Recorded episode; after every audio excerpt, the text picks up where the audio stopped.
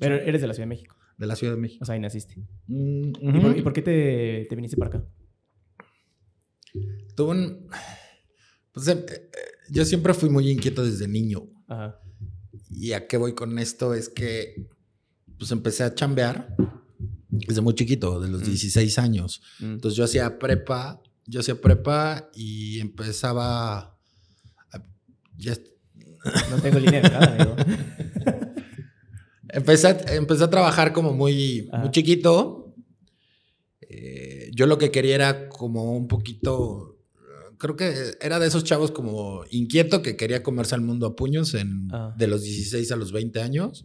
Cuando me sale una oportunidad en la carrera ¿Qué estudiaste? ingeniería en sistemas. ¿En serio? Sí, neta.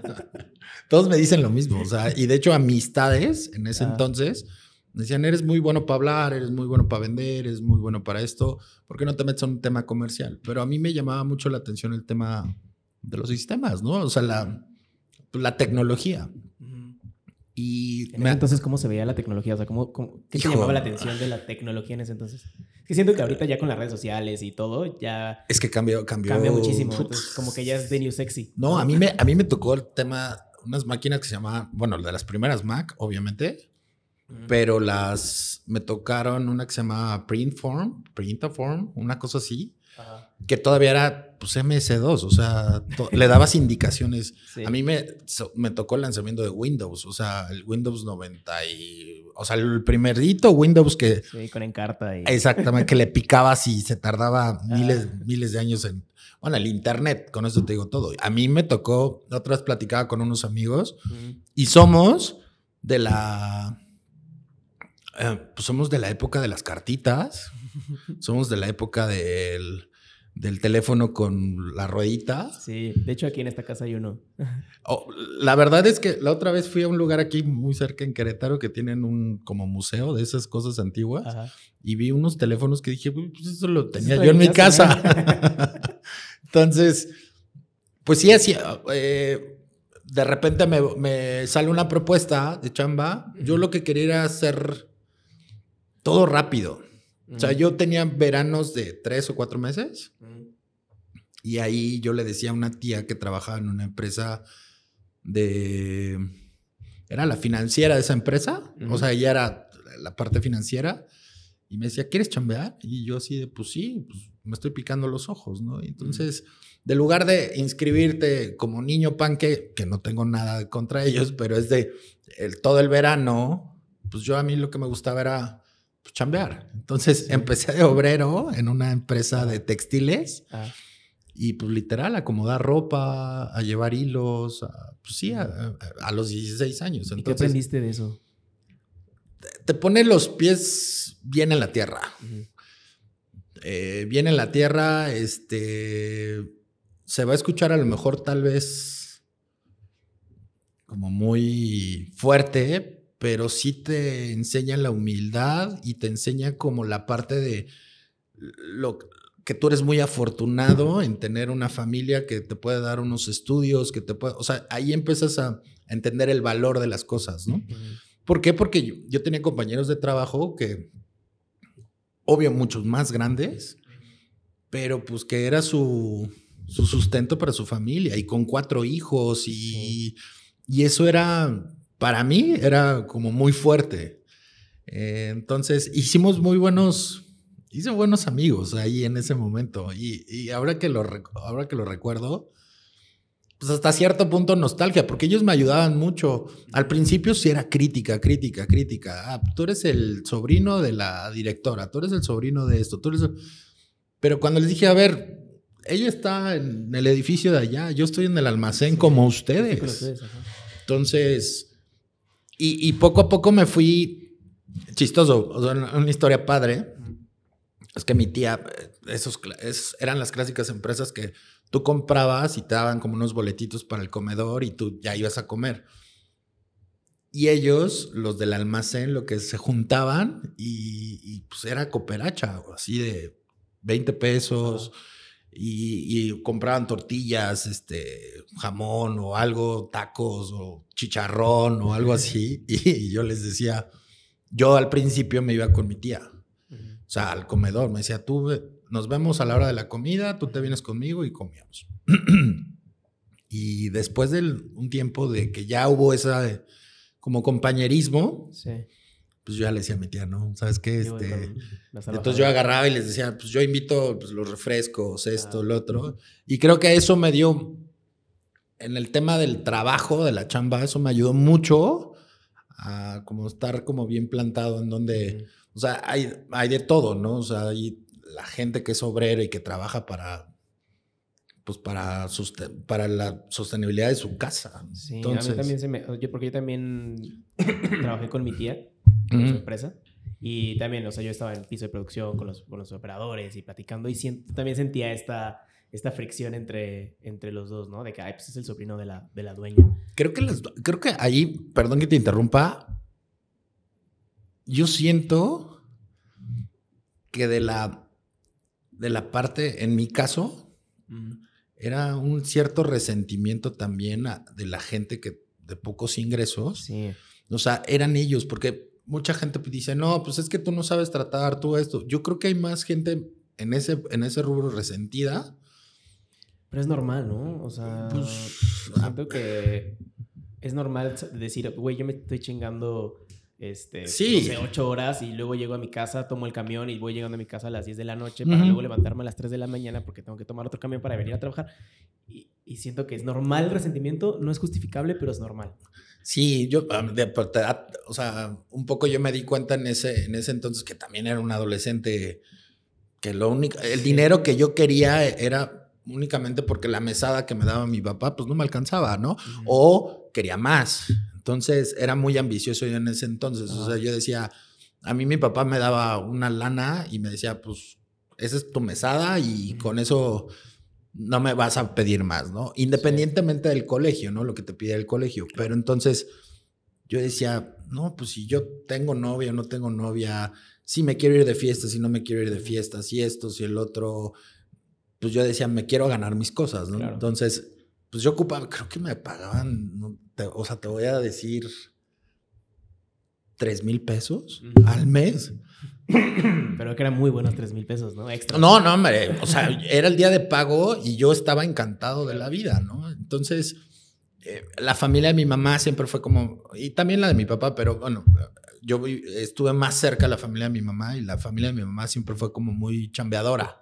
Y empezaron de cero y, y, son comerciantes y vendían de todo. Mi abuela, digo que falleció el año pasado, nos enseñó eso, nos enseñó a que pues, si tú quieres algo, pues consíguelo vendiendo o vendiendo o en, el tema de servicios no tanto, pero ella, ella llegó a vender quesadillas, este, elotes, este, a la afuera, afuera de su casa, ¿no? Y hoy día, digo, ah, falleció el año pasado, ahora en diciembre, y, y mucha gente de la, pues de la colonia o de la y familiares y todo, o sea, no sabes eh, toda la, pues toda la gente que fue, porque la conocían y porque sabían que si no vendía esto, vendía lo otro, bla, bla, bla. Y, y aparte ayudaba mucho. Entonces, eso es un poco lo que, lo, lo del tema de los trabajos. O sea, cuando llego ahí, yo empecé a ayudar a un tema de conocimiento, o me, nació, y a ellos también les nació, pues que había gente que no sabía escribir. Entonces ahí pues yo les ayudé, oye, esto, lo otro. El gerente del almacén literal no sabe utilizar la computadora porque pues llegó, llegó una computadora y aquí vas a hacer los pedidos, ¿no? Entonces el gerente del almacén me dijo, a ver, ven, ayúdame. O sea, o sea, me pueden correr por no saber utilizar esto. Entonces yo les hacía los pedidos. O sea, de, acomodar ropa, pues vieron las aptitudes y dijeron, a ver, ven, tú nos puedes ayudar con esto. Entonces yo hacía ya los pedidos de tiendas departamentales muy grandes y ahí las hacía y entonces a hacer la ruta, oye, los almacenes tienen, o sea, la ropa tiene que salir a tal hora y los inventarios era quedarte toda la noche. Entonces mi papá estaba pues, con los pelos de punta, así de cómo es posible que mi hijo, el más chico, esté, ahí chingándole. ¿Cómo, ¿Cuál es el valor que le das ahorita al trabajo? O sea, con, esa experiencia, porque también creo que los trabajadores le daban un valor diferente al trabajo tú le dabas otro valor diferente, pero hoy en día, ¿cómo juntas esas dos? ¿Qué valor le das al trabajo hoy en día? Es, es muy importante, o sea, el valor como tal, bueno, a mí lo que me enseñó y el valor que yo le di en ese entonces fue que un día puedes estar muy bien y al otro día puedes no estarlo. ¿Y qué necesitas para poder salir adelante? Pues, con perdón de la palabra, pero pues, son ganas, eh, motivaciones, pasiones. Yo, pues no sé, llevo, a partir de que yo llegué a Querétaro, pues me forjé a hacer un consorcio de empresas, ¿no? O sea, yo traía en la mente el tema de la tecnología, yo había estudiado eso eh, y empecé con el tema digital. Con el tema digital me refiero a digitalización de documentos. Todavía no llegaba la era de la facturación electrónica y todo eso. Entonces yo empecé con todo eso aquí en Querétaro hace 20, 18, 20 años. Entonces nos fue muy bien. ¿Y crees que en ese entonces te apasionaba eso o era realmente como por encontrar la No, no, no, no, no. La verdad era, era para ¿O era como el caminito que ya había seguido y como que era lo que nada más tú eh, veías? Eran las cosas que se me iban dando. No era que yo lo, yo lo hubiera planeado. O sea, es, es algo que... Porque es chistoso. A mí me hacen una oferta de trabajo y me dicen, oye, te vas a ir a Guadalajara y te vas a ir a Querétaro. Yo terminando carrera y con el tema de la... Eh, con una empresa de tecnología. Yo para esto antes ya había trabajado en, o sea, trabajé en el corporativo de Liverpool, trabajé en, varios corporativos en el área de, compras y de ventas. Cuando yo decido, dije, pues, esto no es mi carrera. Entonces, tomé una decisión fuerte. Yo ya pude haber seguido, pude quedarme en mi zona de confort y decir, bueno, ah, pues a lo mejor en, en dos o tres años, pues ya voy a ser un comprador senior en un en este... Sí, subir de puesto, ¿no? Ajá. Y voy a ganar 20, 30 mil pesos, y, pero pues le tengo que seguir aquí. Yo decidí presentar mi renuncia y me hacen una oferta de un analista de sistemas y de ganar 15 mil pesos me fui a ganar 5 mil, pero a viajar por toda la República, ¿no? Entonces... ¿Y cuál era la, porque creo que es difícil, ¿no? O sea, de, ganar 15 mil a 5 mil, tomar la decisión de saltar, a pesar de que decías, esto me llama más la atención, pero siento que es una decisión difícil, ¿no? Me, gusta como el tema de la congruencia. Entonces, a mí me apasionaba en ese entonces los sistemas, ¿no? Entonces yo decía, yo quiero aprender más y más y más, porque, digo, no, no tengo nada contra las instituciones educativas de, aquí, pero pues... bueno, yo, yo también, pero este, no quise ser tan agresivo. Yo sí me caga el sistema educativo mexicano, pero eh, pues no, al final del día lo que te dan, lo que te enseñan en la universidad es, pues, pues, son las bases, a lo mejor un poco de teoría, pero realmente no hay un sistema educativo que puedas decir, oye, me pueden contratar luego, luego, ¿no? Este, yo afortunadamente me pagaba mi universidad en cierto tiempo este, me ayudaba mucho mi mamá y todo este asunto, pero llegó un momento en que yo decía, ¿sabes qué? Pues, ¿cuándo voy a, voy a aprender más? Entonces tenía esa inquietud de querer aprender más de, de mi carrera, o sea, de, de, las cosas que yo, a mí me apasionaban en ese momento. Entonces decido, dije, ¿sabes qué? Oye, pero ¿cómo? En tres años, cuatro años, ajá. Pues, güey, pues estoy estudiando esto, aquí no veo nada de sistemas Aquí, pues es un tema de ropa que me gusta, que es esto, que el otro, pero son complementos. Hoy día no quiero eso. Y digo, pues acabo de salir y lo que quiero es como, yo estaba como esponjita. Yo siempre lo, a los emprendedores y a, la gente que se me ha acercado y a la gente que le he dado mentoría en algún momento, es eso. O sea, yo los veo, ustedes están como esponjitas. Dale, exprime todo lo que puedas, todo lo que puedas, porque cualquier cosa que ahorita exprimas te puede ayudar pues, para un futuro cercano, a mediano plazo o a futuro, ¿no? Entonces, pues yo decido, dije, no, pues ya, y es como llego a Querétaro. Y ahí fue la vida, yo creo que he sido muy afortunado y agradezco mucho a la vida y obviamente también al esfuerzo y al trabajo que, que yo le he implementado a, este, a estos proyectos, que me puso con las personas idóneas. No es que yo tuviera un plan, era como que... Se van dando las cosas. Se van dando las cosas y, yo, y algo que estaba pensando y estaba platicando, de hecho, ayer, no desaprovechar las oportunidades y tampoco lacerarte o estarte latigueando por, por, no aprovecharlas. por no aprovecharlas. O sea, el, tema lo platicaba y, creo que e, esa parte del, podcast que, hice ahí con el host es, es importante porque decía aprender a soltar o, dejar caer. Entonces, Yo, lo, yo, lo, yo lo que les digo es, pues, si hay la oportunidad y no la tomaste, ya déjala caer, ya, olvídate, lo que sigue y lo que sigue y lo que sigue. Y hay mucha gente que vive con los hubieras. Sí. Y es, y es que si hubiera, no, ya, el hubiera no existe, entonces es a lo que sigue. Y yo me seguí y la vida me fue presentando personas, socios, este, más o menos que tenían yo la, la mentalidad. Yo estaba muy chiquito y mi primer socio tenía 45 en ese entonces. Órale y yo tenía 22. ¿Cómo fue ese primer, o sea, saltaste de trabajar en una tienda, bueno, corporativo en una tienda departamental a trabajar en sistemas? ¿Cómo saltaste ahora de sistemas al emprendedor? Tenía que ver con el, con el tema de sistemas. Ok. O sea, tenía que ver con el tema de la tecnología. ¿Pero tenías como esta espinita de querer hacer algo tuyo o por qué? Siempre. siempre lo tuviste. Siempre, siempre. Ah, me preguntaban también no hace mucho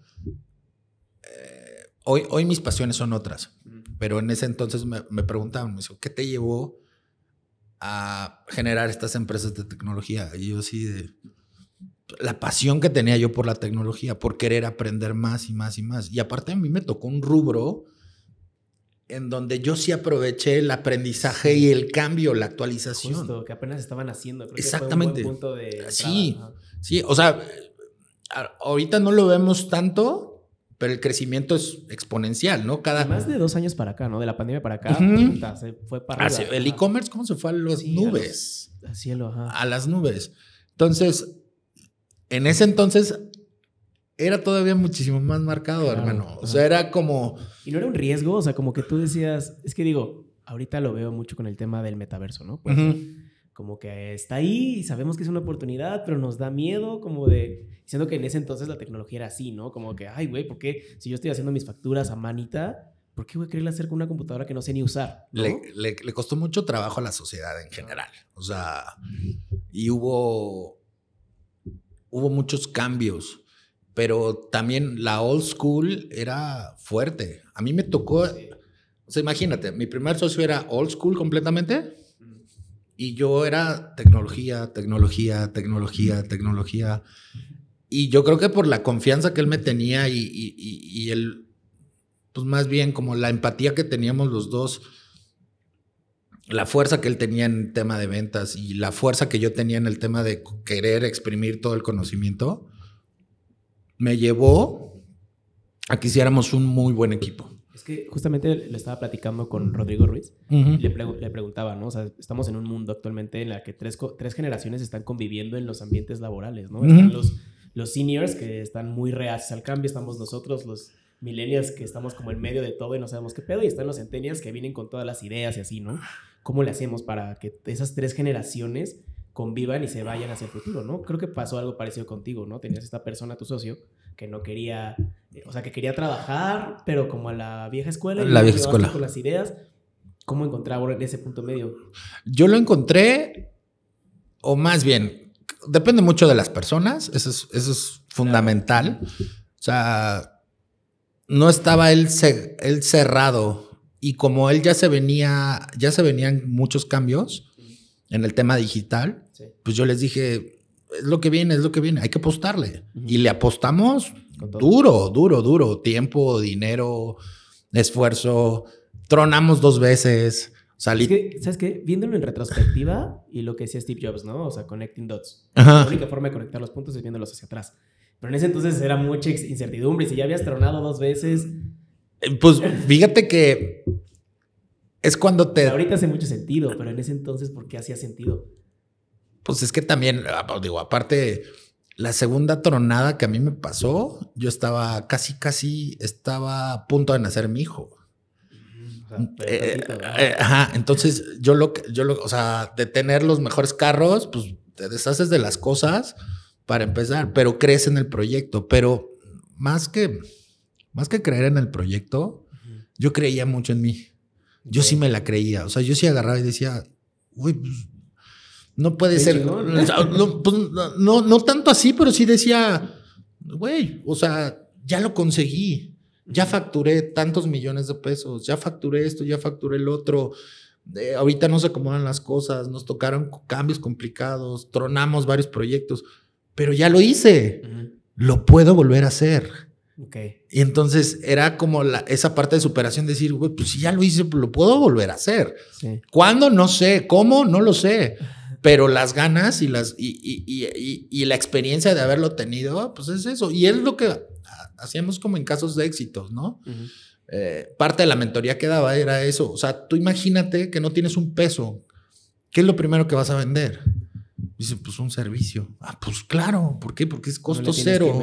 Es costo cero y, y, vende tus ideas, vende esto, vende el otro, bla, bla, bla. Cuando ya estés bien estructurado, ahora sí, jala algún producto que te guste, haz lo que te apasiona, bla, bla, bla. Entonces, en ese entonces, pues yo decía, vamos a ser congruentes, ya lo hice, lo puedo volver a hacer y, y creo que es más bien, estoy seguro que yo creía y creo fehacientemente en, lo, en, las, en las capacidades que yo tengo, ¿no? Claro. Y, y, más por la historia que te estoy contando. O sea, si ya estuve de obrero en una tienda, en una tienda de textiles. Y ya. De alguna forma vas viendo lo que sí quieres y lo que no quieres, ¿no? Pues parte de la vida. Claro. Es parte de qué te gusta y qué no. Yo en ese entonces lo hacía por sobrevivencia. Me apasionaba la tecnología y me sigue apasionando, pero es pero, pero yo era como la esponjita, o sea, yo agarraba y salía algo y eh, investigar y ponerte a ver, oye, ya viene esto, ya viene el otro. Yo en ese entonces, que ahorita ya no, creo que ya ni hay, ¿no? Bueno, sí hay periódicos, pero yo me chutaba tres, tres periódicos en las mañanas. Entonces era, qué, está pasando, qué viene, qué esto, qué el otro. Este, pues en ese entonces todavía el YouTube no era lo que era hoy, ¿no? Entonces salían dos, tres cositas y, los veía, pero era más empaparme de información social. me, tocó la, también la, era política. Entonces, me fui, me fui instruyendo de muchos, fui aprendiendo yo solito. O sea, quieras o no, fui aprendiendo como de varias carreras en el tema legal, en el tema de la política, en el tema del, comercio electrónico. O sea, antes no existía Mercado Libre, ni, Amazon. Ni, figuraba. nada, nada. O sea, tú vender en línea no estaba... O sea, de que tenías que conectar el teléfono al internet para que sonara, como que era imposible pensar. Deja de eso. ¿Sabes qué pasaba? Que tu, tu match o tu caso de éxito se medía a si tenías un local, una oficina, ¿sabes? Cuando hoy no es así. ahorita es al contrario. Sí, claro. Desde que puedes trabajar desde tu computadora en cualquier parte del mundo, eso es como la tirada. Ajá, entonces en ese entonces era, ah, ¿y tu oficina dónde está? Ah, pues está en tal lugar. Ok, la oficina es... Pero si vendías productos es, ah, ¿y tu local dónde está? Y yo sí, pues no tengo local. Ah, entonces todavía no eres exitoso o todavía no te va bien, ¿no? Entonces yo decía, ¿por?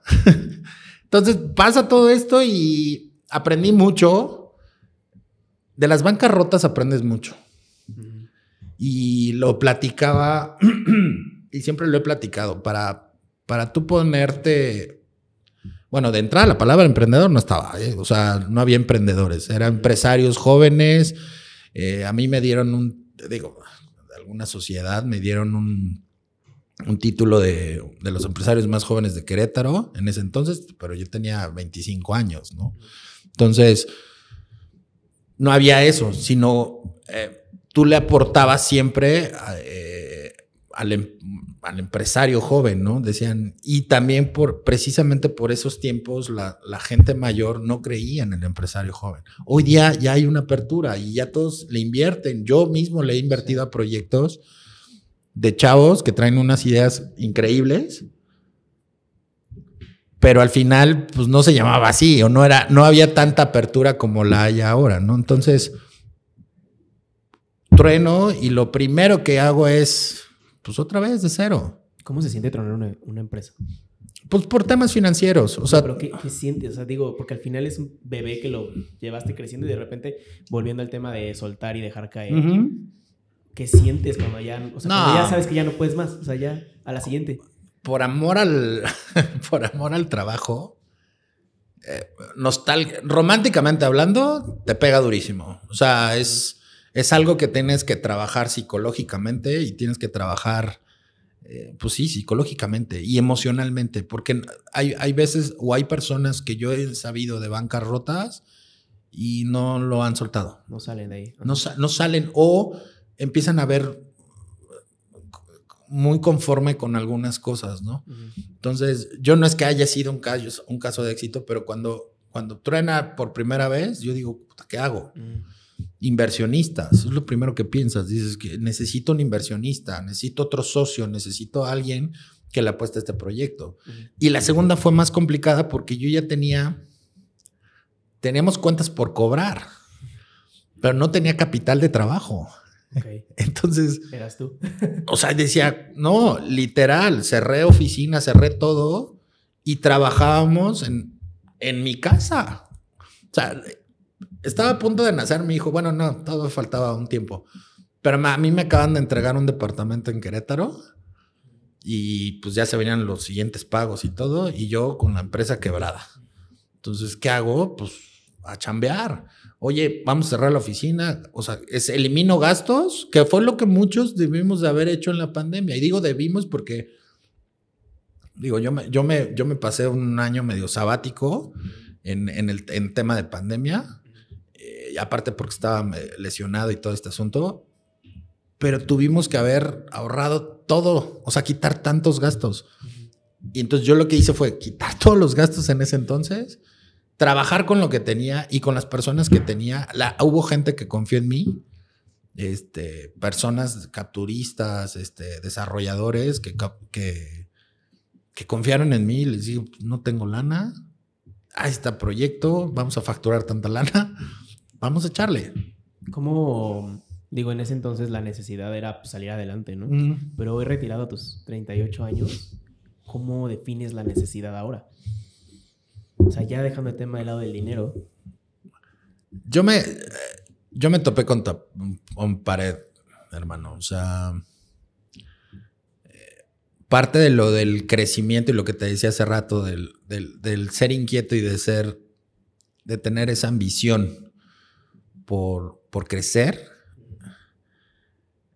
se puede confundir con muy rápido y te puede dañar muy rápido. O sea, muy, muy rápido. Creo que a mí, yo no, yo no, yo no me conocía. O sea, así te lo puedo decir, yo no me conocía. Porque para mí la felicidad, o en ese entonces yo pensaba que la felicidad era, pues, poder viajar, poder tener un, un, pues, ser director, dueño de una empresa. Eh, acabamos siendo dueño y director de un consorcio de empresas, ¿no? Entonces, cuando llego a este punto, yo quería más. Entonces me empecé a meter a la política, me empecé a meter a, otras empresas, empezamos a ver, ser inversionistas de proyectos que unos salieron, otros no salieron. Este, empezamos a hacer muchas cosas, pero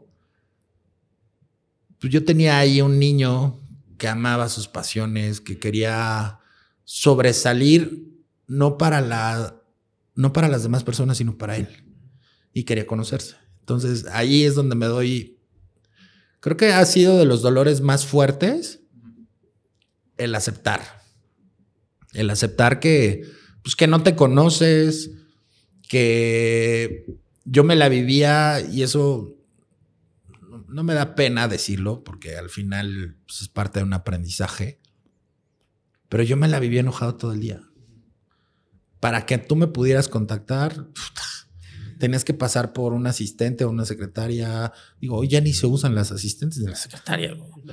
Entonces, es, tenía que pasar muchos filtros para que tú pudieras hablar conmigo. Y lo más triste es que esos filtros también eran con mi familia. Ok.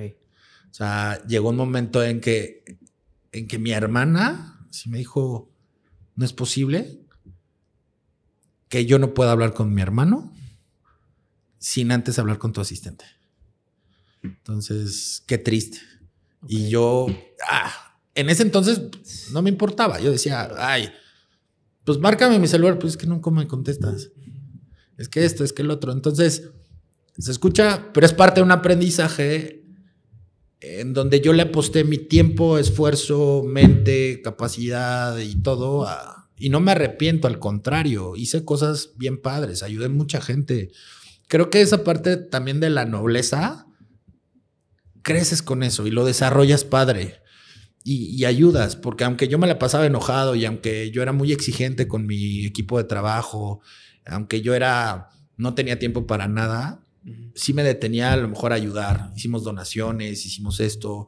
Este, creo que eh, todo lo que aprendí yo de niño, de mi abuela, de mi mamá, de mi papá, y digo mi abuela porque ella me educó desde muy chiquito, era, era sí puede ser el más chingo del mundo, pero no olvides de dónde vienes. Y no, no lo olvidaba, sí lo tenía presente, pero para mí en ese entonces la, importancia eran otras cosas. O sea, era tener más, más lana, más propiedades, más el carro más chingón, este, cosas que al final del día yo no estoy peleado con eso. Y hoy día hay gente que es así. Pero cuando me encuentro digo, pues no. Y digo, retirado, ayer lo platicaba precisamente, tuve la, tuve la, una reunión con un cliente y me decía, es que estás bien chavo. O sea, estás súper chavo. ¿Cómo lo, ¿Cómo lo canalizas a que si eres o no eres empresario, si eres o no... Y algo que, que me ha catalogado por el tema de servicios que hoy doy, si me gusta el... Yo tengo que saber primero qué proyecto. Si me gusta, lo hago. Si no, no. Ya no me interesa la plata. Y es lo que te decía de la, de la parte de la necesidad, ¿no? O sea, digo, al principio igual era como esto, crecer y, y obtener y no sé qué. Creo que ahorita ya más lo que yo noto es que ya la necesidad es más de qué me divierte, qué me gusta, a qué sí le voy a dar mi tiempo, ¿no? Es la pasión completamente. O sea, yo cambié drásticamente eh, esa parte. O sea, drásticamente, ¿por qué? Pues porque Digo, se venía el tema de la pandemia, se venían varias cosas, pero yo desde antes yo ya no estaba conforme, yo ya no estaba feliz, yo tenía 30 kilos más, este, me la vivía fumando, tomando, este, mis tiempos libres eran, eran desmadre, no era familia, no era esto, y aún así yo, yo decía, no me sentía, no me sentía feliz. Eh, conozco lo que te platicaba hace rato, tengo yo un maestro desde hace muchos años,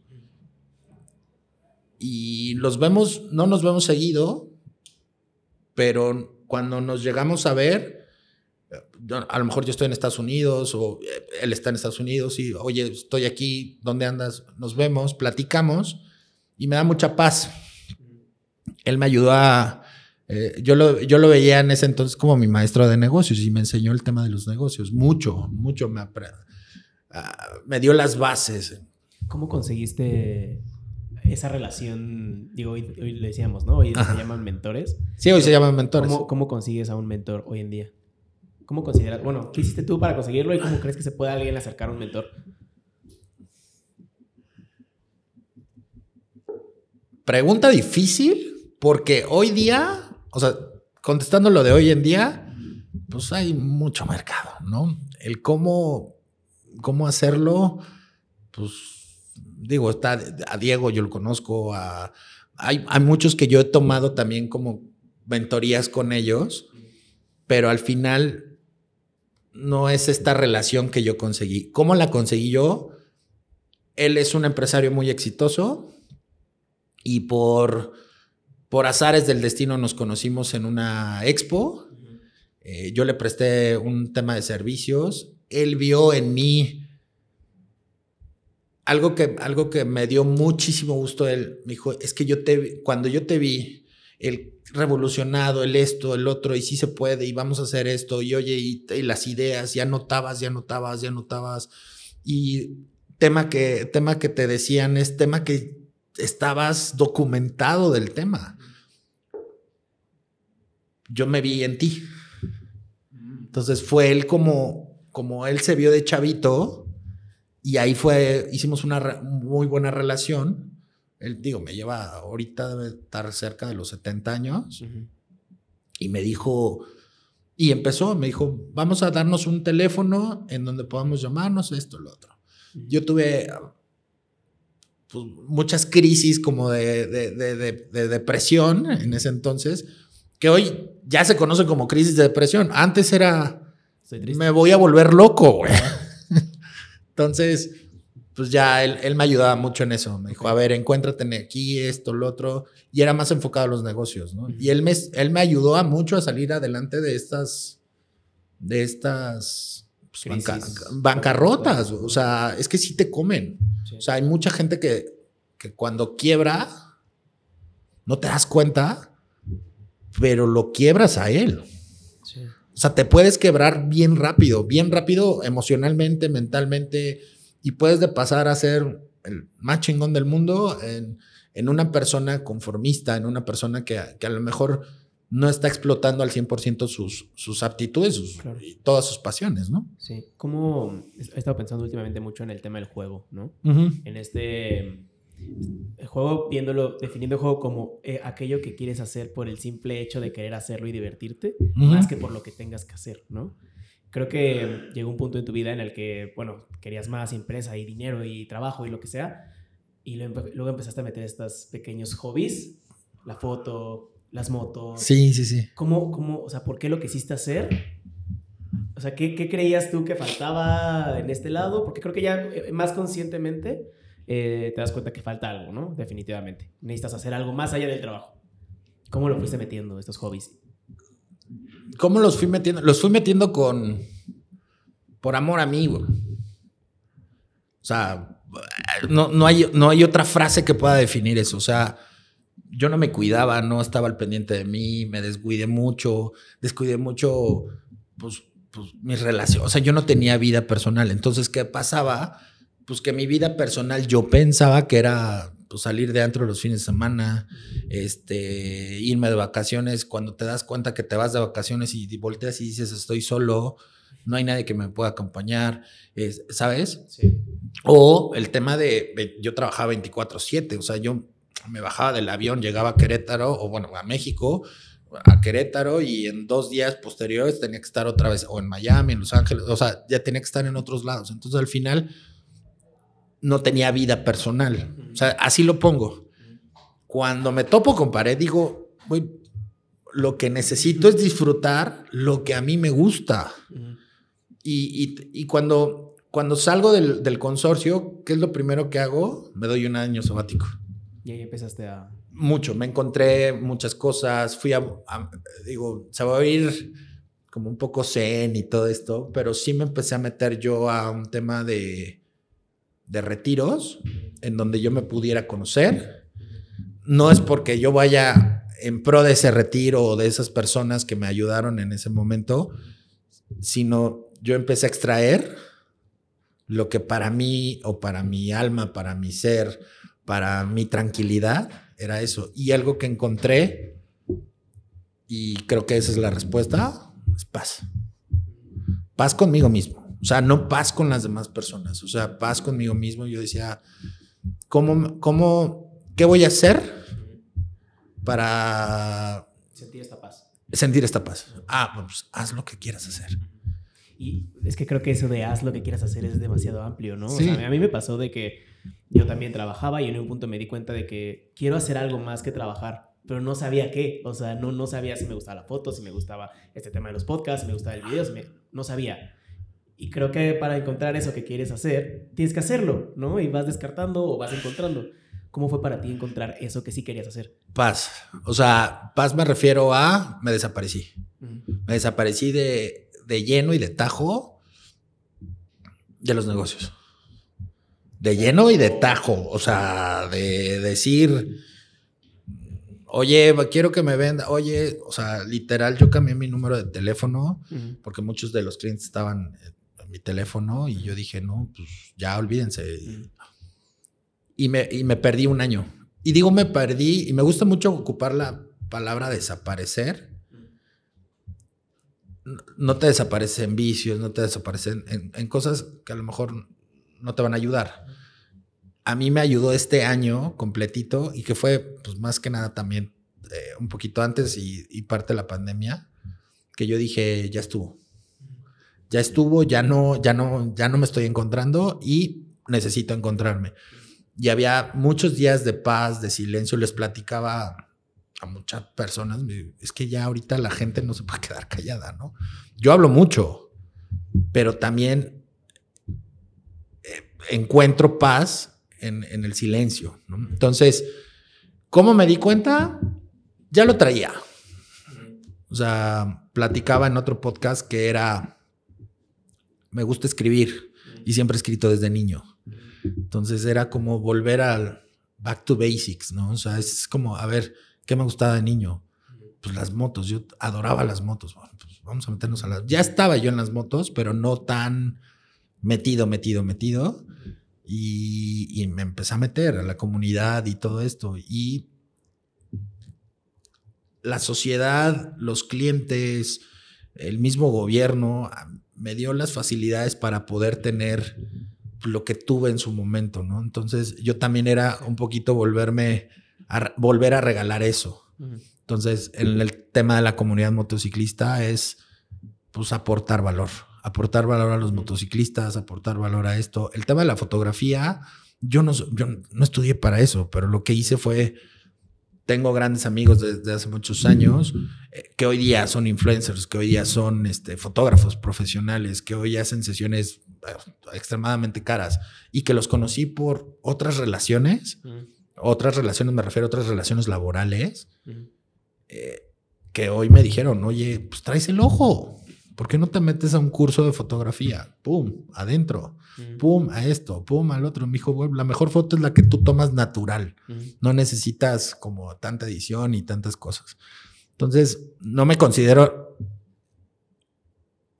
mejor en ninguna de las tres, pero en donde sí me considero hasta podría sonar presuntuoso, pero en donde yo sí me considero un chingón es que creo en mí y que soy lo suficientemente creativo para, para hacer cosas, ¿no? Hoy manejo campañas de publicidad grandes, fuertes, y, confían en ti. Cuando confían en ti es porque saben perfectamente que, que no porque llegues y que les des un muy buen speech, te van a contratar. Claro. Y más sabiendo esto, ¿no? O sea, ha habido marcas grandes, no voy a decir sus nombres, pero van a que llegan y dicen, oye, ayúdame con nuestra campaña. Yo de, pasé de ser un ingeniero en sistemas con negocios de tecnología a ser una persona completamente creativa, porque lo era. Ya lo traías, ¿no? Ya lo traía, nada más era como exponenciarlo. Sí, claro. ¿Cómo? o sea, me, me, habías dicho que para entrar a un proyecto te tiene que enamorar. Y llámese lo que sea, o sea, llámese proyecto de emprendedurismo, llámese hobby, llámese lo que tú quieras, ¿no? ¿Qué es lo que te enamora de un proyecto para que digas, siento que la palabra enamorar es muy amplia, entonces quiero saber qué es lo que sí te, cómo te enamoras de un proyecto? Te voy a dar una historia. Venga. La historia es cuando a mí me plantean un proyecto y me dicen, de entrada mis servicios, o sea, los servicios que nosotros ofrecemos hoy día con la productora y con la agencia es es por recomendación. O sea, yo no tengo, yo no, es más, ni siquiera pago redes sociales ni publicidad para mi agencia. Es de boca en boca. Yo investigo el proyecto. O sea, a ver, ¿qué marca me está buscando? O sea, ¿qué marca, quién nos recomendó? Ah, ok. ¿Para quién va a ser? E investigo. Y sí me tardo investigando, ¿eh? o sea, no es como que tomo la decisión, o sea, me tardo investigando en la, a ver, sus ventas, su esto, quién fue su agencia anterior, hacia dónde va su visión, hacia dónde va esto. Pero algo que te podría decir que es clave que yo tenga que ver con el, que yo crea en sus productos o en sus servicios. Que yo crea. Y de ahí me apasiona. Yo soy un tipo que empieza a escribir de la nada, así, pa, pa, pa, pa, y empiezo a hacer ideas. Y de ahí han salido campañas súper chingonas. Entonces, cuando a mí me presentan un proyecto, de repente se me empiezan a ocurrir ideas. Y cuando se me empiezan a ocurrir ideas, digo, ya. O sea, y ojo, se escucha hasta a lo mejor, vuelvo a lo mismo, presuntuoso. Pero lo primero, y ayer me pasó, Ahí te voy, a, te voy a regalar ahorita unas, unos productos que me regalaron ayer, este, para que los pruebes. Ayer me pasó, me dijeron, oye, pues no te creas, o sea, tu primer speech fue, me encantó su proyecto, me gustaría trabajar con ustedes, cuando debería de ser al revés. Y yo, pues no, o sea... que ser de ambas partes, ¿no? Oja, o sea, yo a mí me gusta tu proyecto, me gusta tu producto, vamos a maximizarlo juntos. Al final del día, lo, lo que les da también mucha tranquilidad para a los clientes que, que llego a tener, que son pocos, es que me vuelvo un socio más. O sea, tan comprometido me pongo que cuando la campaña es... Entonces, ¿cómo me puede enamorar un proyecto? Desde el primer momento en que en que lo investigo y que tenga que ver conmigo, con mi O sea, también me ha llegado gente, tampoco voy a decir el lugar, pero de antros, y oye, y son cuates, ¿eh? Y son amigos, y son... Pero igual no va con tu visión, ¿no? No. Y no. es el tema de la congruencia, ¿no? Eh, es que es eso, o sea, sería, empezaría a dejar de ser congruente conmigo mismo, ¿no? O sea, si tú ves mis redes sociales, que al final del día es como es foto, motos, un poco de escritos, pero más en paz, o sea, más... O sea, y es muy raro que yo te ponga algún... que estoy en el antro, que estoy en el bar o que estoy de, entrada. Yo nunca he visto una historia de ti en el bar o en el antro. Siempre veo de atardeceres y me encanta. Pues es que... Soy fan de los atardeceres. Perdón, yo también. Yo también. Y creo que eh, cuando, me, cuando me dijeron un, amigo muy, muy conocido me dijo, te rifas en las fotos, pero necesitas saber tu ojo para que está listo. O sea, sí tienes que saber identificar para qué eres bueno, para los amaneceres, para los atardeceres, para las fotos de noche. Sí, hasta dentro de la, fotografía hay, hay, segmentos. Hay segmentos, claro. Entonces, tú eres muy bueno con luz natural. Y esa parte del atardecer te ayuda un, chingo, me dijo. Yo, creo que la luz del atardecer y del amanecer también, pero bueno, tenemos más accesibilidad al atardecer, es la luz perfecta. Yo digo que sí es, es, es perfecto. Uno de mis clientes ahora que tiene un lugar, ah, pues ya lo visitaste. Mm, sí, el, Ruta Libre. Ruta Libre. Este, que les mandamos un saludo. Este, tiene unos atardeceres bien padres aunque estás en el centro, aunque estás lleno de cosas y aunque está lleno de árboles, de repente empieza a caer y entre el árbol, la moto, esto, lo otro, yo he tomado fotos increíbles ahí. Sí, el jardincito. Exactamente. Entonces creo que creo que me ha ayudado mucho eso. Eh, para el tema de, de, la fotografía, no fue fácil soltar, o sea, no, no, fue, no fue fácil empujarme a hacerlo. Yo no era muy asido a mis redes sociales. O sea, hasta hace dos años, tres años, pues cero. Sí, justamente le estaba platicando ayer con mi esposa de que creo que necesitamos separarnos un poquito más de redes sociales y empezar a vivir más lo que está fuera de redes sociales. Pero a veces es complicado, ¿no? Porque, no sé, ves un atardecer y te, tienes esta urgencia de compartirlo. Ajá. Cuando no debería, pero sí, es raro. Yo tengo, el yo tengo mucho material y afortunadamente he recopilado muchísimo material que no ha salido a la luz. Y, a veces por, por falta de tiempo, pues no pongo la historia. Pero hay imágenes, o sea, las que he sacado no son las mejores. Te puedo decir que son las de a lo mejor del momento y que digo, estas se tienen que compartir, pero de alguna otra manera hay mucho material que pudiera yo compartir, pero también, también vuelvo a lo mismo, es pues, privarme yo de cosas más más humanas. Hay una, hay una película que me gusta mucho que se llama The Life of, Walter Mitty. Ok. Es un, señor que trabaja en una agencia de publicidad, pero no es feliz y entonces decide como viajar para encontrar su felicidad, ¿no?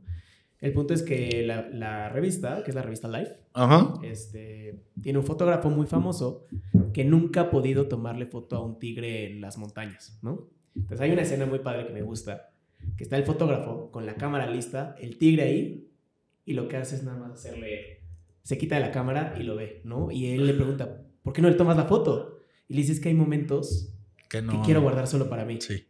Este es uno de ellos. ¿no? Eh, yo lo veo, eh, o sea, y, lo dijiste muy bien y pusiste un claro ejemplo. Yo lo veo así. O sea, hay muchas cosas que sí no te puedes perder por tener la foto, ¿no? O sea, ese tipo de vivencias. Yo soy mucho de. Le, platicaba allá al host que soy un poco más cabin life. y, en el, y en un ámbito de. En invierno, en verano o algo así, los colores de la naturaleza te dan la foto. Mm. Pero. Pero los momentos no te los da la foto. Entonces yo prefiero a veces sí tomar foto, pero no concentrarme en tenerla mejor, sino agarrar y decir, ya la tomé, o, o, primero como encontrar esa paz, esa tranquilidad, empezar y luego ya tomar la foto, ¿no? Entonces, creo que sí. Y las redes sociales nos ha venido a revolucionar muchísimas cosas. Una, pues es la chamba. Yo, mucho de mi chamba es por redes sociales. Mucha, mucha de mi chamba. O sea, es como la imagen. O sea, es un marketing digital, pero pero muy enfocado a la imagen, ¿no? Entonces, la imagen del lugar, la imagen de esto, los eventos, todo eso que tengan que ver con Daniel Guerrero o la agencia, para mí es, es padre que te lo reconozcan, pero agarrar ese, ese tipo de proyectos como chiquitos, en donde tú los, los puedes maximizar o los puedes enseñar muchas cosas en tema de eso, o los puedes exponenciar está súper chingón. Y eso me llena muchísimo más que a lo mejor una propuesta económica. Entonces, eh, y van de la mano. Entonces, las redes sociales yo siento que son... Yo he tenido, con mi mujer, he tenido varios problemas por el tema de redes sociales. Porque es difícil que la gente entienda. Y, digo, y tú me debes de entender a mí, porque pues, un podcast tienes que estar editando, tienes que estar poniendo, tienes que en nosotros es lo mismo. O sea, yo tengo un estudio creativo en donde tengo diseñadores, en donde tengo, por ejemplo, Juan. Así todo el día estamos, a ver, va la imagen para la campaña, esta, esta, el otro, va. No, no me gustó, quítale, ponle, va, va. Entonces todo el día estás en el teléfono. Y te vienen imágenes, imágenes, imágenes, imágenes. Y al principio era, échame las imágenes y los textos. ¿Qué es un texto pegador? No, pues esto, esto, esto, esto. Entonces, al ser, yo, yo no me considero dueño, que al final lo eres, pero creo que yo me, yo me autopuse la chamba más complicada, que es la más, queda, queda una frase padre. Yo me autopuse la chamba más complicada, pero la que más me apasiona. Es, yo soy el director creativo de la empresa. Entonces, al güey. Como que ahí juntas todo lo que. Sí. Es que, en verdad, si te enseño mis notas y mi keep, es. Yo también uso Google Keep. Sí, así vas dejando, vas dejando, vas dejando, vas dejando, vas dejando, y llega un momento en que, en que, ah, esta frase me ayuda, me va para esta campaña. Esto. Ah, entonces, lo, lo, vas poniendo por, por temas de, de segmento. Increíblemente a mí no me gusta romantizar el amor, pero me gusta romantizar las fotos. Entonces, a mí no me, no me gusta a lo mejor romantizar la chamba, pero soy un apasionado de la chamba. Y el tema de las motos, te puedo decir que soy adicto a la adrenalina. O sea, me gusta mucho el deporte, pues, no de riesgo, sino de adrenalina completamente. Entonces, es como otra parte de ponerme yo en paz. Mm. Porque la mente... Encuentras paz, porque aparte tienes que estar muy presente. No, completamente 100% concentrado. Yo les platicaba que, que una... Eh, lo, platicaba la otra vez, hay unos rallies de motocicletas que haces, son, son rallies de resistencia. Entonces tú te subes a la moto y en 24, en no más de 24 horas tienes que recorrer eh, 1600 kilómetros. Tengo una pregunta, Dani. Igual esta pregunta es muy tonta, pero a ver, dime, yo, dime. Como, yo como muy ignorante te la quiero hacer. A ver. ¿Por qué el motociclismo es considerado un deporte? Es que, es que no, sé, porque en mi definición ignorante, el deporte es, no sé, sudar y contacto físico y... Esa es mi, mi idea de deporte, pero ¿por qué el motociclismo es un deporte? Sin ser repetitivo con la palabra, es un deporte, eh, bueno, más bien, es un deporte porque tienes que estar preparado física, mentalmente, y tienes que tener un adiestramiento, por llevarlo de alguna otra manera, para competir. Yo creo que eso, esas tres cosas, definen lo que sí podría ser un deporte. O sea, físicamente tienes que estar muy bien. O sea, vas a velocidades muy altas, muy altas. O sea, estás hablando de, en México vas, llegas a 300 kilómetros por hora. Eh, físicamente tienes que estar bien, tienes que saber respirar, tienes que saber la posición en la moto, este, mentalmente, si no estás mentalmente bien, te puede costar la vida.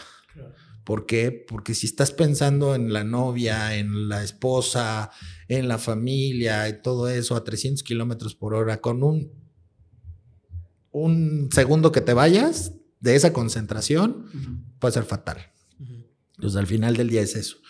Y otra, pues, pues que es una competencia, o sea, que, que, tú lo haces, lo puedes hacer por gusto, pero en donde yo, nosotros estamos, o, gran parte de la comunidad donde yo estoy, pues son competencias porque son retos personales.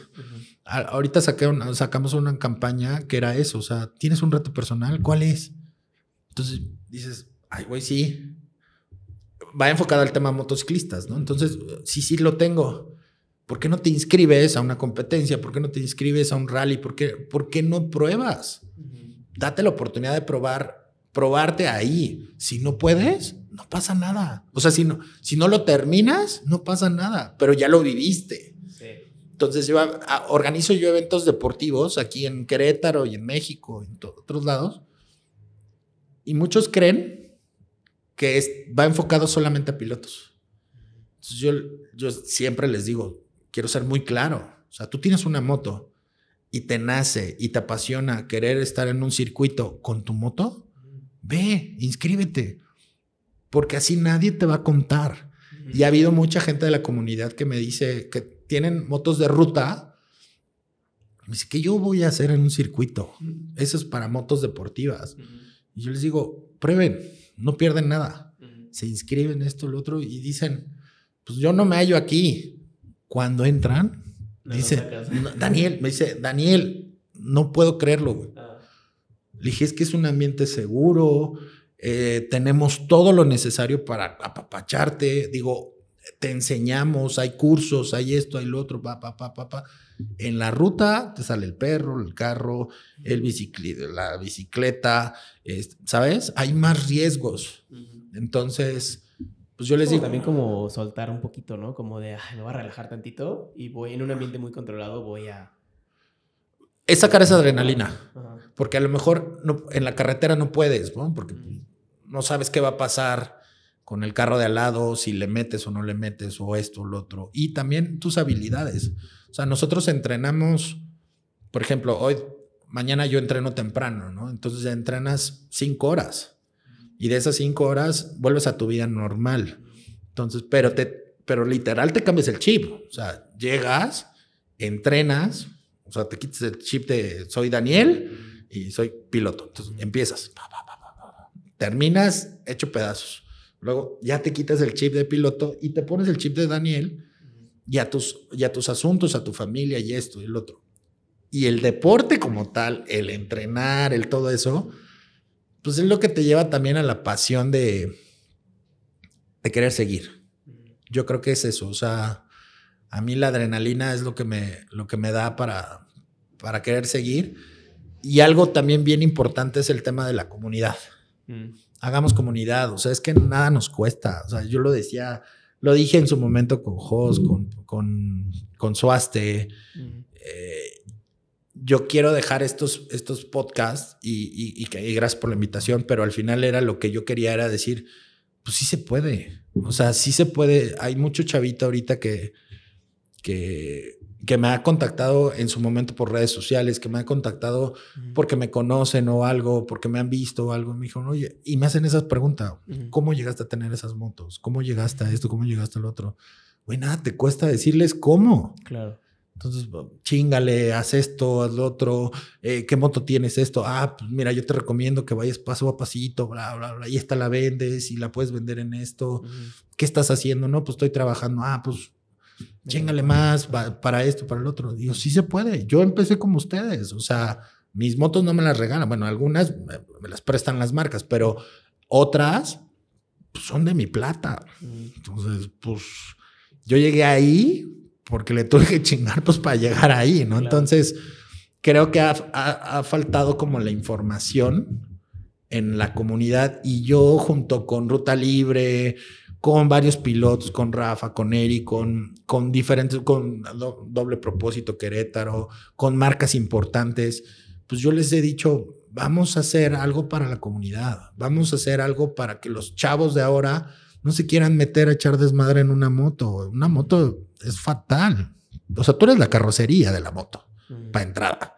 Entonces, échale, échale unos alcoholes, echa esto, echa el otro, no sabes manejar hay accidentes fuertes, ¿no? Entonces, hagamos comunidad y dejemos ese granito de arena, granito de arena. Y sabes qué, también lo estaba platicando con mi esposa el otro día de que mm, tenemos estas reuniones con, bueno, yo tengo estas reuniones con, con Cos, con Suaste, con Mitch.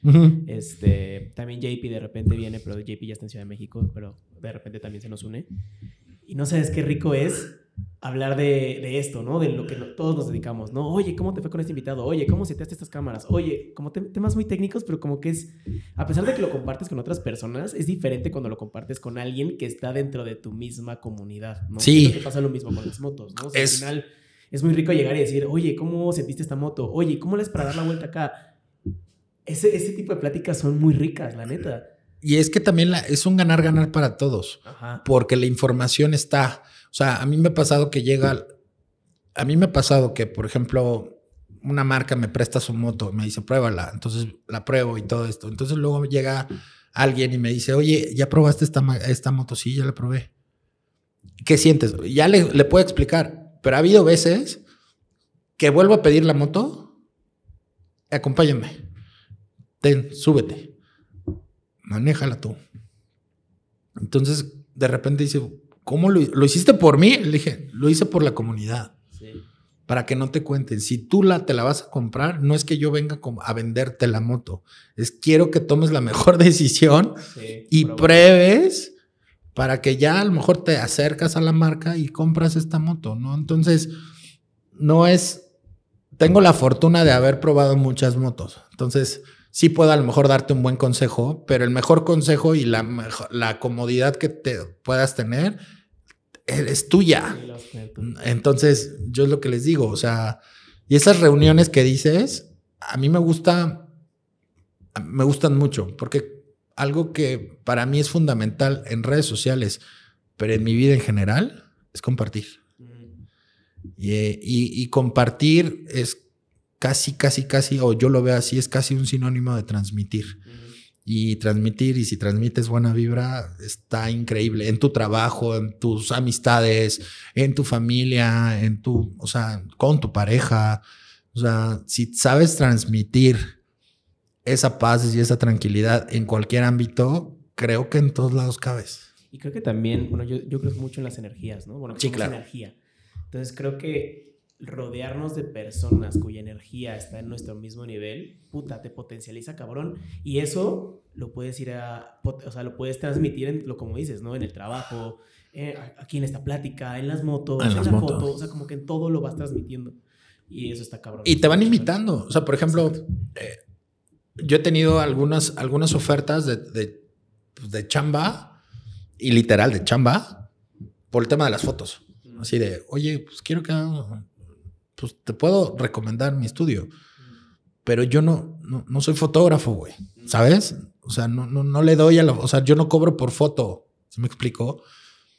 Lo que sí puedo hacer es, ¿en qué te puedo ayudar? O es que tomo unas fotos y quiero hacer unas ediciones, échamelas. Este es mi correo, mándamelas por WeTransfer, pa, pa, pa. No te digo que las vas a tener mañana, pero le voy a dedicar un tiempo. Y ¿Cuánto te debo? Nada. Nada. O sea, no, no es, es, es compartir por la buena vibra y por la energía. Claro que si te llega alguien y te empieza a pedir de mala gana las cosas, pues obviamente dices, no hay manera, ¿no? No hay manera. Y también hay mucho hate. Hoy día hay mucho hate. Bastante. Entonces, yo sí creo en los proyectos. O sea, por ejemplo, tu proyecto me encantó, güey. O sea, he visto tus, he visto tu podcast. Y a diferencia del, digo, todos tienen su feeling, ¿no? Pero a diferencia de Soaste, de Jos y de todo eso, creo que son personalidades diferentes en donde, en donde encontramos a los invitados, nos hacen sentir como, como tan en paz y tan tranquilos y tan buena vibra que lo que queremos es compartir. Mm. La gente que, la gente que, a mí me ha invitado gente a podcast en México y en otros lados, que creo que se lo platicaba Jos, que ya de entrada ya te ponen una, una barrera. Una, barrera de qué es lo que vamos a tocar. Mm. Y listo. Entonces, y no vamos a platicar otra cosa. Entonces, creo que ustedes están haciendo un trabajo sensacional creo que la gente y los invitados que han tenido, independientemente que los puedan maximizar en redes sociales, creo que les aporta a ustedes como personas un valor más cabrón este, que otra cosa. Entonces, yo sí creo en el tema de compartir, en el tema de, de la buena vibra. O sea, si me tiras mala vibra, pues, te voy a poner así, cool, listo, no pasa nada si me tiras buena vibra, pues sí me doy, me doy el tiempo de contestarte. Este, sí me doy el tiempo. O sea, en mis redes sociales, si me preguntan algo, si esto, yo sí contesto, yo sí agarro y me doy el tiempo de, estar contestando porque estoy haciendo una comunidad. Y no es una comunidad para monetizar, ojo, ¿eh? Porque también me decían ayer, oye, es que quiero crecer en redes sociales.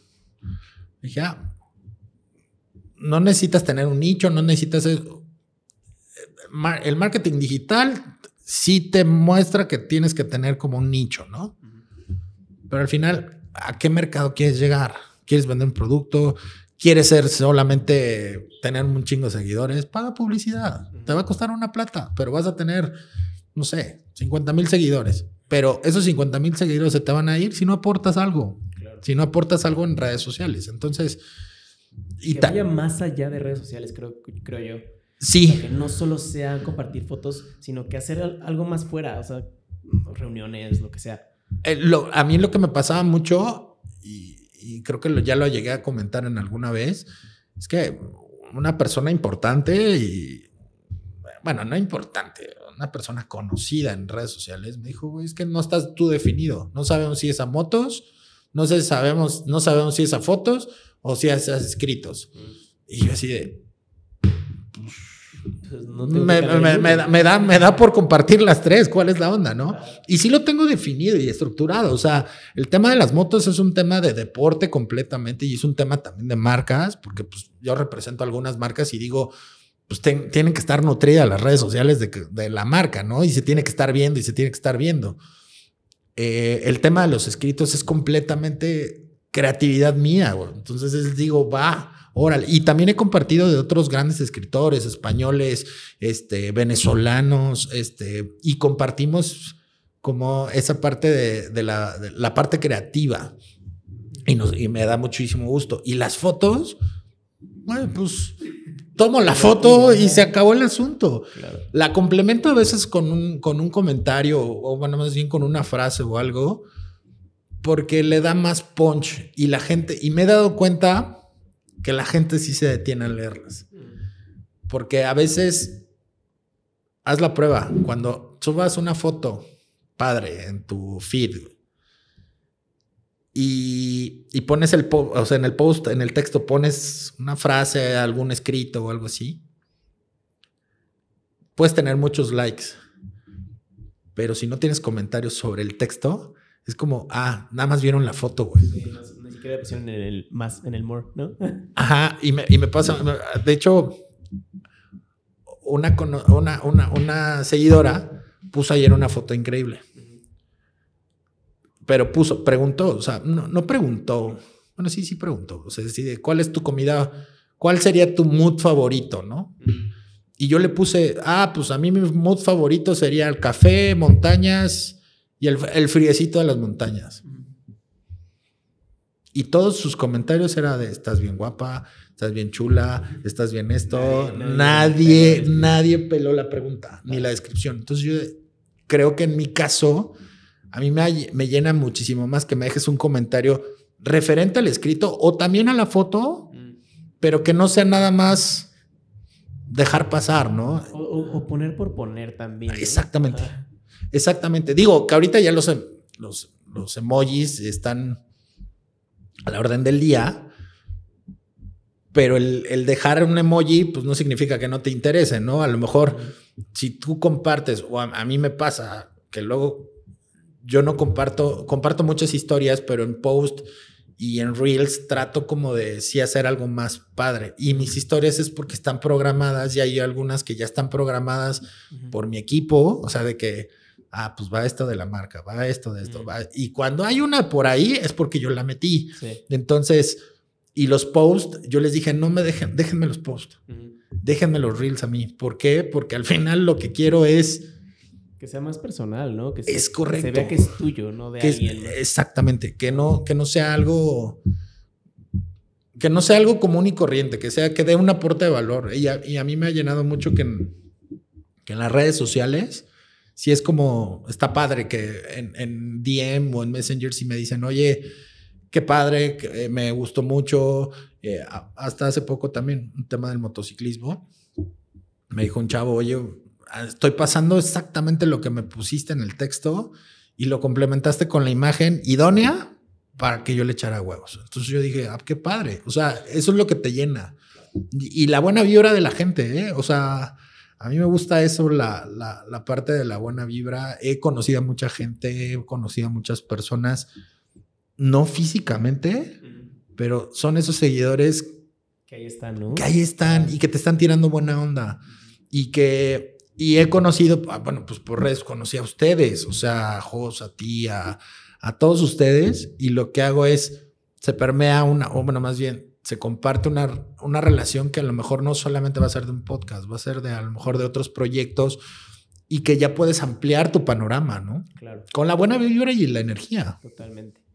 Creo que el propósito lo traemos todos en todo lo que hacemos, ¿no? Muchas veces no somos conscientes de que es el propósito. Y ese es el chiste, ser conscientes de que este es mi propósito para poder escoger mejores proyectos, mejores decisiones. Si tú lo vieras ahorita en retrospectiva, ¿cuál crees que es ese propósito que ha estado presente en todas las etapas de tu vida? O sea, ¿por qué crees que haces lo que haces desde que empezaste a hacerlo? Ah, muy buena. Muy buena. Y aparte, si tomas la retrospectiva, es pasar por todas las etapas de mi vida y decir, ¿por qué hago lo que hago hoy en día? Lo hago por amor. Hoy día lo hago por amor a mí. Hay una frase muy padre, creo que es de Diego Dreyfus. No, no, o de Daniel. No, creo que es de Diego Dreyfus. Que no hay que si, si tienes que ser egoísta para ti y para tu felicidad, sélo. No hay pedo, no pasa nada. La gente no te va a catalogar por, por, por, esas, por esa parte. Entonces, respondiendo a tu pregunta es, yo dejé el ego, porque es ego, el querer llegar hasta donde tú crees que es la cima, por pasión y amor a mí. Eh, y hacer completamente lo que... Ir enfocado hacia mi paz. Ah, yo lo platicaba con mi pareja y es... Yo no puedo estar... Y, en todo ámbito. Yo no puedo estar con alguien que violente mi paz. Mm. Me dijo, o sea, ¿cómo? O sea, explícame eso. O sea, sí, o sea, en el trabajo, si llega alguien y ta, ta, ta, ta, ta, estás violentando mi paz. No puedo con eso, no puedo. En la familia también. O sea, ya sabemos que tenemos familia que a veces es buena onda y a veces es mala onda y habla de ti o no habla de ti. Pues tratas como de alejarte de esas personas. Y también en la pareja, es lo que le decía. O sea, tú y yo podemos ser felices, pero no violentes mi paz. Claro. No violentes como esa parte complicada, porque porque la respuesta a esa, a esa, a esta pregunta que tú haces es cuando ya has pasado por muchos sub y bajas, cuando ya has estado relativo, o sea, a mi punto de vista arriba, cuando ya has estado abajo y todo eso, eh, yo creo que lo fundamental es conocerte. Saber tus, saber en dónde lo has regado y conocerte es aceptar, ¿eh? O sea, no estoy hablando de conocerte el de, ah, yo soy así, yo hablo esto, yo no, no, no, es aceptar lo bueno y lo malo y que tienes virtudes y tienes defectos. Entonces, a mí lo que me ayudó mucho a ser lo que soy hoy en día y a tener los proyectos que tengo hoy en día es conocer lo bueno y conocer lo malo de Daniel, porque si no lo conoces, es donde donde empiezas a hacer un camino complicado o donde no tienes esa brújula que te dice a dónde ir o, a qué apostarle o, qué hacer. Entonces, a mí me ha ayudado mucho la fotografía porque yo vi la brújula y dije, híjole, me gusta, no lo voy a dejar de hacer. O algo que yo decidí es, no voy a dejar de volver a tomar una foto. ¿Sabes? O sea, antes decía, quiero ser el ay, me da pena tomarle foto al, no sé, a la escultura, al, pueblito, ¿sabes? Yo digo, ¿qué más da? Si es para mí. Sí, exacto. O sea, y si la puedo compartir, qué padre. Escribir, muchos me dicen, güey, te está yendo de la chingada, ¿verdad? Porque escribes y está triste. No, a lo mejor es, es algo que me acordé, es algo que vi, es una idea que tuve y la pude, la pude tener entonces, no es eso. Oye, estás loco porque le das al motociclismo. No, pues es una pasión.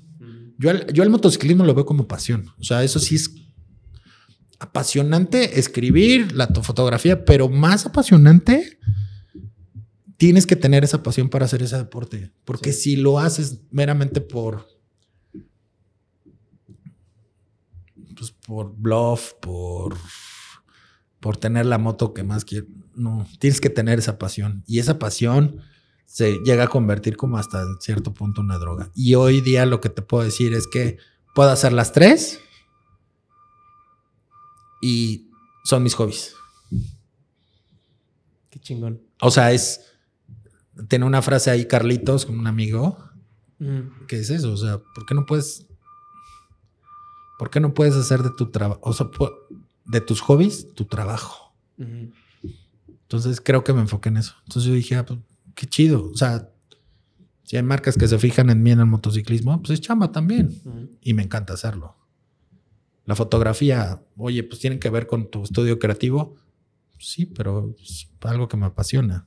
Escribir, ah, bueno, eso sí es meramente un hobby, pero pues, no estoy exento en que el día de mañana llegue una editorial y me diga, güey, pues Digo, ya tengo libros, ¿no? Digo, no, todavía no están publicados, se van a publicar muy pronto. Pero cuando se lleguen a publicar, pues van a decir, pues este güey, ¿quién es, no? ¿Sabes? Entonces, creo que es lo fundamental es conocerte. Yo, yo, yo me quedaría con eso porque de chavito no te conoces. Ni de grande, ¿eh? Hay gente, hay gente que no, bueno, más bien no acabas de conocerte. No acabas de conocerte, pero creo que ya eres muy consciente hacia, ya entre más consciente eres, más sabes a qué sí y a qué no darle tu energía. Pero es lo que te estás, te estás tú solito, porque sí, o sea, quieres decir que eres más congruente un poco, pero haces cosas malas o haces cosas que no te hacen feliz, entonces dices, oh, ah, no, no eres congruente, eres incongruente. Sí, ¿sabes? Es importante la congruencia. Sí. Mira, y voy a pasar a la última parte de la conversación. Son cuatro preguntas que le hago siempre a mis invitados.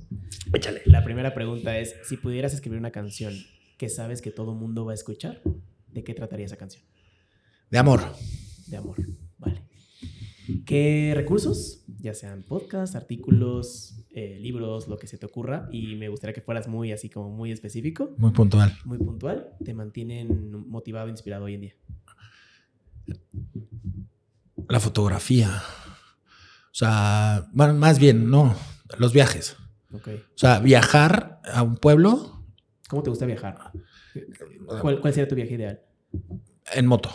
En moto, eh, mochilazo, este, y viajar. de hecho, hay un plan de viajar en toda la República, todo eso. Y amo México, entonces tuve la fortuna de viajar a otros países y cuando tienes la fortuna de viajar a otros países, no valo ahí es donde empiezas a valorar como la parte de México. Entonces, quiero conocer todo México. Y sí, sí sería, mi viaje ideal sería eso.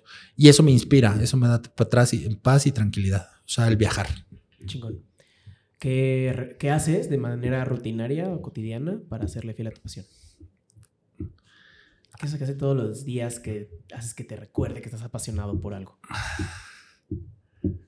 Vibrar, vibrar la foto, vibrar, escribir, no dejar de hacerlo, eh, aportar, vibrar. O sea, yo, yo, lo, yo lo veo mucho es un sentimiento.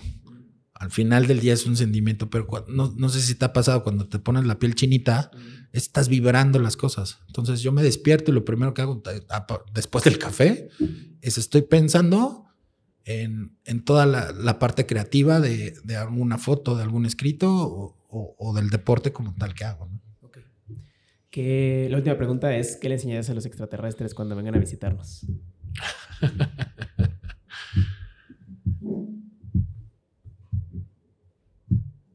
el tema de la vida. O sea, la vida. Soy un enamorado del país. Entonces, soy un enamorado de México. Entonces, lo primero que haría sería enseñarles eh, lo, chingón que son los mexicanos y lo chingón que es México. Y, listo. O sea, sí, sí podría ser un muy buen historiador. Me gusta mucho. Entonces, sí podría darles una muy buena guía de lo que fue de lo que es México. Y a mis ojos, creo que tenemos de los lugares más bonitos del mundo. O sea, digo que ya ahorita todos le ponen pueblo mágico, pero, pero lo que voy es, tenemos de los lugares más padres y para todo tipo de, de plan. O sea, es así, oye, quiero ir a lo más fancy, sí hay, sí hay, y te la puedes pasar increíble. Sí, para todos hay. Para todos hay. Entonces, yo les enseñaría, eh, les daría un paseo en moto. Ok, por México. Por México. Qué chingón. Milani, muchas gracias por, haber venido hasta acá y compartirnos tu experiencia, tu historia, tu trayectoria, que me parece muy chingona y muy admirable. Gracias. Ya por último, eh, ¿dónde te podemos encontrar y qué estás haciendo ahorita que te emociona? Mm, pues en mis redes sociales, Daniel, daniel.guerrero.es en Instagram, Facebook, Daniel Guerrero, en TikTok, que no, ahí le voy a decir al host que fue el, abrí mi TikTok ¿Por el host? Ajá. Me dice, oye, ¿tienes, ¿tienes TikTok? Y yo, hijo, creo que sí, pero está súper abandonado. O sea, le dije en ese momento y lo volví a sacar y dije, ah, host, ya tengo TikTok. ¿Cuál es? Porque esto también vas para... Daniel. Daniel.guerrero.24. Ok. ¿Y qué estoy haciendo? Pues pues compartiendo buena vibra, hermano. Este, tengo algunos proyectos. Este, no es como tal son eventos de publicidad, son eventos que nosotros enfocamos al tema creativo. La empresa que tenemos se llama GRS Creativo, síganla, también está en las redes sociales, pero al final del día es, tenemos las campañas, hacemos campañas de publicidad para, para diferentes marcas y para diferentes lugares, servicios y productos. Entonces, este, yo luego en mis redes sociales comparto parte de lo que estamos haciendo. Entonces, pues échenle un ojito, véanlo y todo esto, porque vuelvo a lo mismo. No quiero maximizar. Yo podría vivir con cinco o seis proyectos al año que me apasionen y que sí quiera hacer, ¿no? O sea, ahorita no quiero toparme con 20 mil clientes que al final del día no voy a darles lo, la vibra y la pasión que, que a mí me gusta, ¿no? Entonces, Estamos haciendo campañas de publicidad, estamos haciendo marketing digital, pero más que nada estamos compartiendo compartiendo parte de lo que hemos vivido durante 40 pues, años. Qué chingón, qué chingón que, lo compartas, que hagas comunidad. Ajá. Y voy a dejar todo esto aquí en la descripción del episodio para que todos vayan a ver lo que estás haciendo, que me muy chingón. Y pues nada, Dani, gracias por, por haber venido por acá. No, hombre, gracias a ti por invitarme. Y que todos tengan una gran semana. Nos vemos el siguiente lunes. Bye. Nos vemos.